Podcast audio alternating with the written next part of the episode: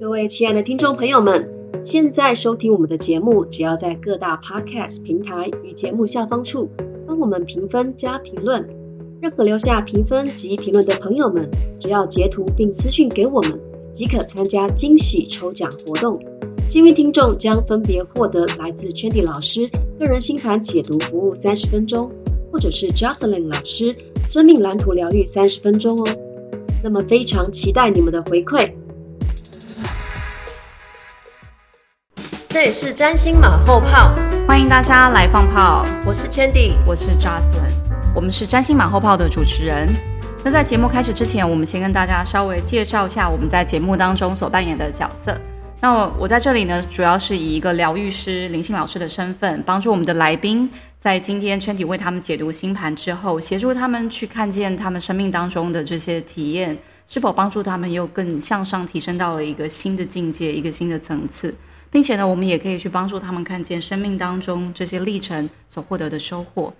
那 Chandy，你在这个节目当中所扮演的角色是要为我们来宾做些什么呢？哦，我我主要是以占星的角度来去诠释我们个案的星盘，然后呢，帮助他了解说为什么他的生命历程会有这样子的一些。遭遇啊，或是这样子的过程，其实他们可能都是刻画在星盘之中的。而今天这是这个就是我在这个节目当中为他们所去解读的任务。嗯，同时我们占星马后炮这个名字呢，它也代表了我们从星盘当中可能已经看到他们生命里过往所发生过的一些经验之后，我们再借由去了解这些已经发生过的事情到底所为何来，所以呢，就是一个马后炮的概念。对的，对，但。占星的心，它其实也是帮助这些人更深入的去回到他们的内在，去看见这些历程所带来的启发，而不仅只一直停留在去体验生命当中的这些经历，但呃，只是去随波逐流，嗯，或者是说有些人可能还没有真正去学到这些事情背后的深刻的教导。对，嗯，所以呢，我们今天的来宾很荣幸的。邀请到我们的丽佳来跟大家打声招呼。Hello，我是丽佳，大家好。对他有另外一个称呼，我们叫他现代阿信，听起来很特别。对，但这个名字也是有很很深的意义存在的。那跟他在生命当中，他现在做的工作，还有他的一些家庭或是一些生活经验有极大的连接。对，所以我们来邀请丽佳稍微分享一下他自己在生活当中到底。为什么你可以去被冠上“现代阿信”这样子的称呼呢？你是经历了什么？嗯，我嗯，我自己本身现在是一个那个家事管理师。对，那其实因为大家可能对于这个职业的印象，就是可能比较像是呃有一些年纪的，可能呃像一些妇女啊，或是一些阿姨、阿丧之类的。所以其实可能大家看我的年纪会觉得说，哎，可能有点太年轻了，然后就从事这种居家清洁这种部分的职业。对，嗯。那既然这样子的话，为什么你当初会想要进入到这样的领域？嗯，当初其实算是因为，呃，那个时候发生一个很大的转折，就是我那时候出了一个很大的车祸，然后他其实没有办法让我继续的维持当时现有的工作，然后是。呃，办公室的那种形态，就我可能连要去上班都有困难这样。然后后来，因为我后来慢慢康复之后，可是其实在身体上面的机能还是有一些呃没有办法，就是我可能没有办法那么长时间的在办公室就是工作，就是可能我要常回医院回诊，然后或者是我还有一些其他事情要去做处理，然后就变成刚好有这个机缘。知道这份工作就在时间上可能很弹性，然后薪水也还可以让我就是维持我当时的生活形态，所以我就算是一个机缘巧合，然后就进入这个工作这样。嗯，那你进来之后，你自己本身你喜欢这种工作性质吗？因为好像你自己后来又跑去学那个收纳，对不对？对对对对对。对，嗯，因为其实当初的确是会觉得。因为身体受限，所以你能选择的工作反而是变多。因为像我早期也有做过餐饮业，可是它的可能劳动性就又更高。可是可能到后面变成是我只能用我现有的状态去选择我能做的工作。嗯，所以会变成说，呃，那个时候能够选择的，还有我觉得我能够配合的方式，就是杂事管理员这份工作。对，然后。本身喜不喜欢，其实那个时候没有多想，因为你整个在生活生活上面的那种，呃，可能被环境所逼迫的感觉吧，就是你会觉得，哎、你就是要赶快去想你的下一餐，或者是说你就是想要赶快有薪水入账什么的，就是那种生活的紧迫，会让你没有办法去思考嗯。你到底喜不喜欢这份工作。然后后来慢慢就是有在稳定之后，才开始去发掘自己在这份工作当中喜欢的面向。嗯然后我就有发现自己蛮喜欢收纳这部分，然后进而去做其他学习。嗯，太好了。那丽莎，我想问你，为什么你那么害羞啊？我那么害羞啊？哎，没有啊，你看他应该说低调啦。你看他今天，他是唯一我们一个来宾，他想要口罩，对他不想要对，曝我不想露光的，面，我对觉得好害羞、哦，我现在也好紧张哦。幸好拍不到我的脚，我的脸脚一直在扭扭捏捏的。对 对，所以你看我刚刚开始说他害羞，他一开始不承认呢。对对，干嘛讲？他需要你的引导点亮他。对我很需要，我现在好热哦。对啊，那我们也问一下说，那你为什么觉得说迫于生活的压力？你觉得你自己生活当中，就是除了当初因为身体受伤，然后没有办法工作之外，嗯，你觉得还有什么其他的一些生命当中带给你的一些压力，让你觉得好像你当初就是也没有去顾及你自己是不是真的对这个东西有兴趣，而觉得想要去投入一个这样的领域？哦，因为我其实本身就是从家里能够给予的资源其实是非常少的，就是嗯他养成我就是什么都需要靠我自己，可能是你要比较独立自主，或是你要自己去想办法解决问题。然后如果说你可能遇到了一些状况，你不会是第一时间觉得，哎，我可以找谁帮忙。所以其实可能这样的环境或者是这样子的成长过程，也造就我某些个性，让我觉得，哎、就是这是我自己发生的事情，然后我要自己去处理跟面对。那既然我是有能力工作的，因为我也不是说真的像有些人就是可能因为车祸了，他就没有办法再自主生活，就是在我自己觉得说我还是比可以靠我自己的前提下，我不需要任何人的帮忙。所以其实也有一部分是因为个性嘛，就是有点不服输啊，或是你会觉得就是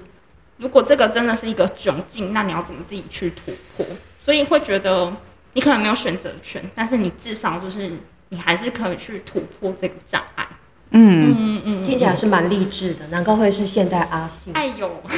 对啊，所以从这里可以听出来，就是啊、她本身是非常独立自主的女性，对。但重点是说，其实也可以感觉得出来或看得出来，就是你的家庭，或是你身边的人给予你的心灵层次上、情感上的支持，其实是不太足够的。对，就是对，会比较辛苦一点。也许可，能就是我觉得有些面向是可能呃他们会因为父母一定都是关心小孩的，可是也许他们的方式都不见得是小孩会觉得是被爱的，或者是会觉得说，哎、这个是你爱我的方式，因为也许每个人爱的方式不一样。那我可能会觉得说，我选择就是好，我放在心里，可是。在要有所作为的时候，他不会是我拿出来觉得我要求取资源的时候，对，所以我就觉得那是两件事。嗯嗯嗯哦。那你觉得当初你遇到这件事情的时候，你如果真的跟你的家人要求支持，嗯不管是在物质层面或情感层面，你觉得他们会帮助你吗？嗯、呃其实当初车祸的那个瞬间，第一个瞬间，哦，这个真的是好久远以前的故事哦。那时候救护人员就是非常坚持，我一定要有个家属陪伴，就是不管是谁都可以。嗯，然后我就说一定要吗？我不能就我自己一个人就可以吗？然后他其实非常的惊讶，然后他就非常语重心长的认真的跟我说，因为你现在是有脑震荡的情况，嗯如果你真的瞬间昏倒了，他没有一个可以联系的对象，其实是非常危险的。嗯然后结果我最后选择打电话的对象是我的朋友，而不是我的家人。嗯，对，然后后来是因为，呃，当初的医院他没有办法进行更深入的治疗，对，所以我才又立即当下再转院，嗯，然后嗯、才不得不 联系我的家人，嗯，对，然后就是后来就是家人几乎就是有全部到场，就是还是会有一部分，就是你知道你跟他们伸出手，你还是会得到一些力量。对，可是我觉得那种力量会让我，我当初会觉得很不堪，就是我会觉得我为什么会用这么狼狈的状态，就是在你们面前，然后让你们看见。所以我觉得有一部分可能是我自己很逞强跟很自尊心受创的那种感觉吧。然后有一部分是会觉得说，嗯，就是我一直想要好像建立起的某种形象，就是哎，什么都可以靠我自己那种瞬间的崩落这样。对对对，那时候有一个对很深刻的记忆在这一块。对，所以那时候你比较好强哦。非常，那时候真的超好强的。我可以稍微问一下吗？你觉得为什么你会这么好强？你觉得你让你自己就是那么的独立自主，嗯，然后你不想要去跟你的家人求援，或是你怕可能怕会找他们麻烦之类的？你觉得你会这么做，到底真正的原因是什么？因为部分会觉得说，因为我们家我是唯一的女生，嗯，然后其他其实都是哥哥跟弟弟，然后我自己会觉得说，在家里就是男生的资源会比较多，嗯，可是因为我的就是可能我的成绩比较出众一点，可是我就变成要负担更多，就是整个家族的一些颜面。你是长女吗？我不是，我是老二，嗯，对，然后下面是两个弟弟，就等于有四个小孩这样，嗯。对，然后就会变成好像我唯一可以被他们，哦、比较关注的就是对，成就是成。绩，对。可是其实，在家里很多资源却好像会因为这样感觉被分夺，然后我就会觉得，如果我今天有能力靠我自己的话，那我不需要去祈求你给予的资源，因为我会觉得好像是被动的接受，所以我成为家里就是看起来像是比较叛逆，可是对我来说是我当初比较能够证明我自己还有独立的方式，所以我可能大学我就开始出去工作，然后甚至搬出去住，然后就一直到现在这样。嗯，哦，所以其实就是从不管是在家里也好，或者后来出了社会去外面工作，一开始都有一种求生模式存在哈。了解，而且会觉得说需要证明自己，然后才能找到自己的位置。真的，哦，那真的很辛苦哎，不愧是阿喜，辛苦你了。对啊，那我们可以请 Chandy 从星盘上看看，因为这个应该不管是他的家庭状况，或是他成长过程当中的这些比较负面的经验哦，这些创伤应该在上面可以看得出来哦。对，嗯呃，首先我先想来看一下他的这个命主星，那他是上升射手座，嗯，那他的命主星是木星，木星是飞到他的第六宫，第六宫的金牛座的部分。那其实有蛮多，就是我自己的经历来说，有蛮多我的个案啊，他们在、呃有这样子的配置的人啊，就是他们的命主星。可能跟呃，他们落在不合意于他们上升星座的这个宫位的时候，就是有相位来看是看不到的时候，他们确实会在早期的人生方向会比较有一种迷失的感觉，嗯然后不知道自己真正要做什么。嗯，那他的案例其实非常经典，因为他其实是先呃透过一场车祸，然后他在这个车祸当中呢，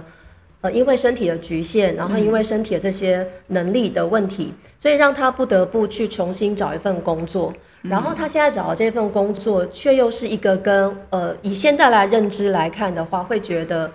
觉得一个年轻人怎么会去做类似好像清洁阿姨这样的工作，或是跟这种家事管理啊、清洁收纳的工作，会觉得哎，诶你这么年轻，怎么会来做这个工作？然后一般会觉得他是一个劳力的啊，靠劳务的，然后感觉在社会阶层上是比较低的这样子的一个，就是以眼社会眼光来看是这样子。那其实这个第六宫在古典占星来说，它其实在希腊时期，它其实是叫奴仆工。嗯，它的确是一个跟透过身体的劳力，或者是说透过一种比较服务性的工作，甚至你刚刚有提到，你早期也有在那个餐饮业嘛，其实有蛮多餐饮业的。呃，人的星盘有蛮多这种六宫的配置，又或者是在六宫有星的人，其实他们可能天生啦，对于服务别人，或者是说呃宁愿多做一点，然后辛苦一点，他们都是比较比较可以去呃怎么讲负这个责，或是觉得说好我就来做这个事情，我 OK。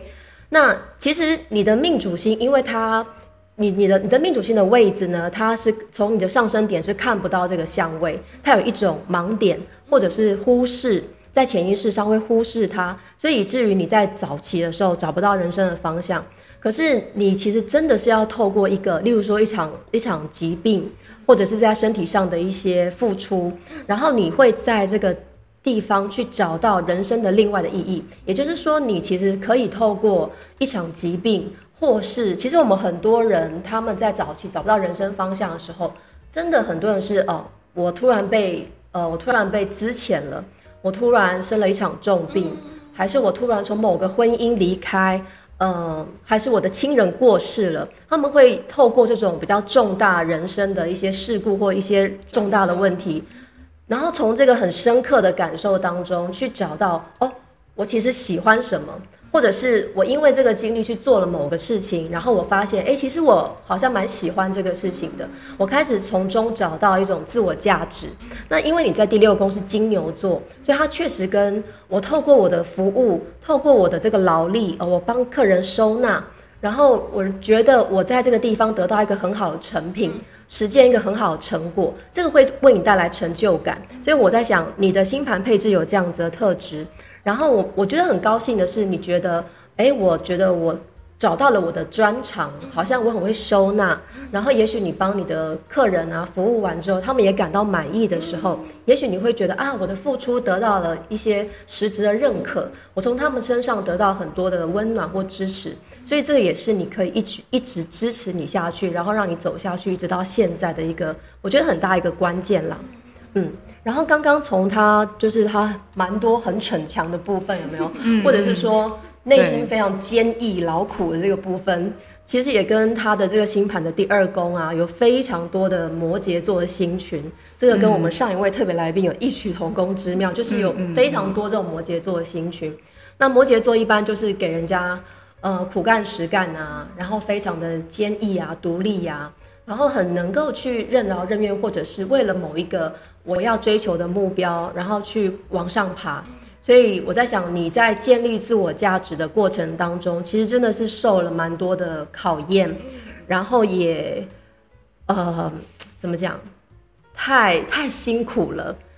对你这样子的配置会让我觉得太辛苦了，因为你会为了，可能你在以前啦，比较会容易为了世俗眼光的，或是为了得到家里的认可，你觉得我必须要有这样的能力，我我要必须要这样收入。或者是我就是要有这么好的成绩，或是在哪边有怎么样的贡献，我才可以得到认同，或是我才可以获取价值，又或者我才是一个被爱的人，我还是一个被尊敬、被爱的人。所以你可能会在早期的时候，透过这样子、这样子的一种嗯价值观，然后去建立你自己想要去存活于世的一个状态。嗯，大概是这样子。哦，那这个的话。比如说，对他自己之后的一些事业的走向，还有什么其他的影响吗？其实我，其实我觉得你现在走的这个路啊，嗯，呃，我其实很觉得很适合你耶。而且我觉得你 其实，因为你现在才刚开始几年嘛，嗯，呃，我觉得这个领域它是可以非常的经由你的这个命主星，因为是木星，木星是一个会去放大、扩大、提升，然后找到更大的价值，或者是赋予理念。所以，也许你将来哦。你将来也许你真的会自己有一个工作室啊，或是有自己的公司，然后你会有一个自己的理念。因为一般我们听到家事清洁好像没有什么特别的理念，但是你可能可以去呃借由你这几年的经历，然后而且我知道你有在身心灵的这这方面的学习，所以也许你会越来越跟你的灵性结合，然后也许你会给你自己的家事清洁有一个什么样的理念。嗯，我想你可以自己找到这个你的你的这个 slogan，OK，然后它就会变成你一个非常专属于你的、跟别人不一样的市场。嗯，那其实你星盘有一个非常好的配置，是你的金星，你的金星其实就落在第一宫。那金星就是一个跟和谐啊、美好的品质有关。嗯，然后又落在第一宫，会表示你这个人啊，你的你的容貌也好，你的气质，或者是你散发出来的这种气场，其实是讨喜的。会受人喜欢的，所以我想很多客人看到你，哎，可能比想象中你的样子还年轻哦，就是他们觉得，哎，你你你本人好年轻，好像更年轻，然后其实非常和善，就是你的感觉是很有活力、很和善的。那你的这一颗星呢，其实跟你的木星，他们是一个互相很多帮忙的，但你可能比较不晓得，你不晓得你这个特质其实是加分的，所以我觉得你可以多把这种，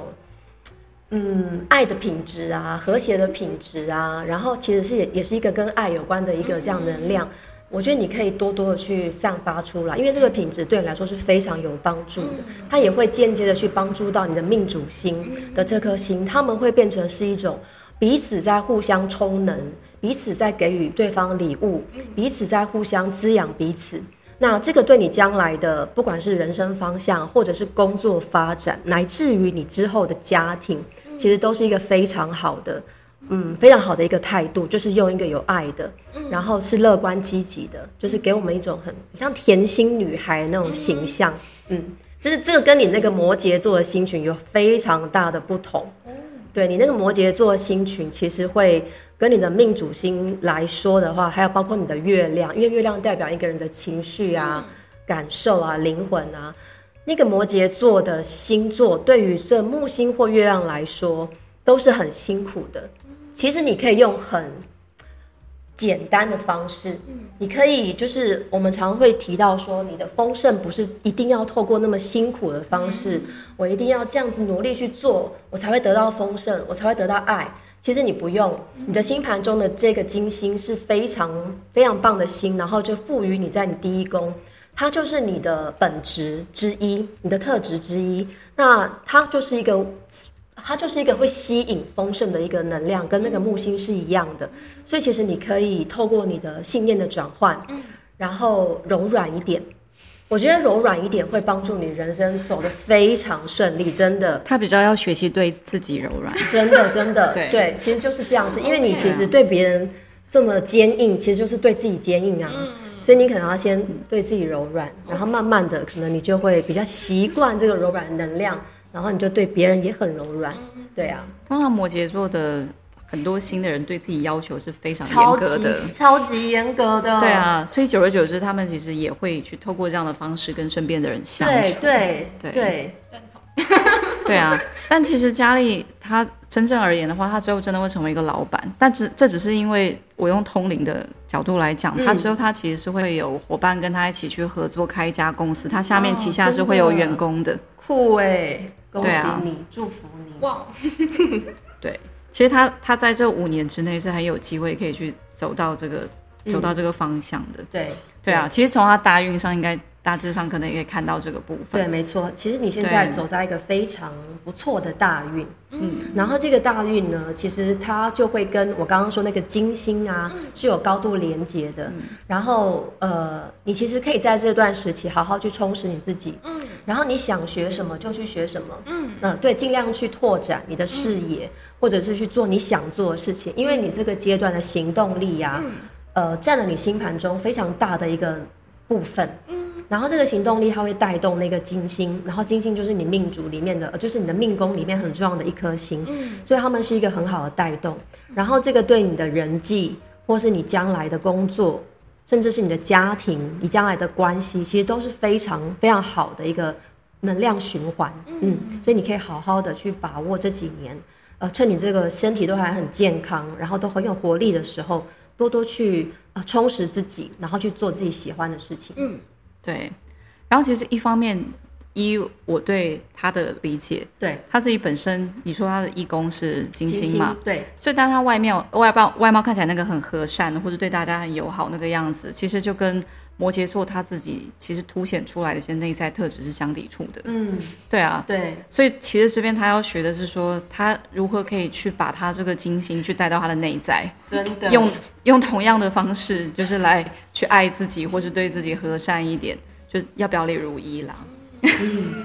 对啊，你会觉得尴尬，对不对？不会不会，其实因为我我最近正在做这件事情的转换，所以其实我在听的时候，我觉得哇，我好有。好有感觉，然后很加分。可是也许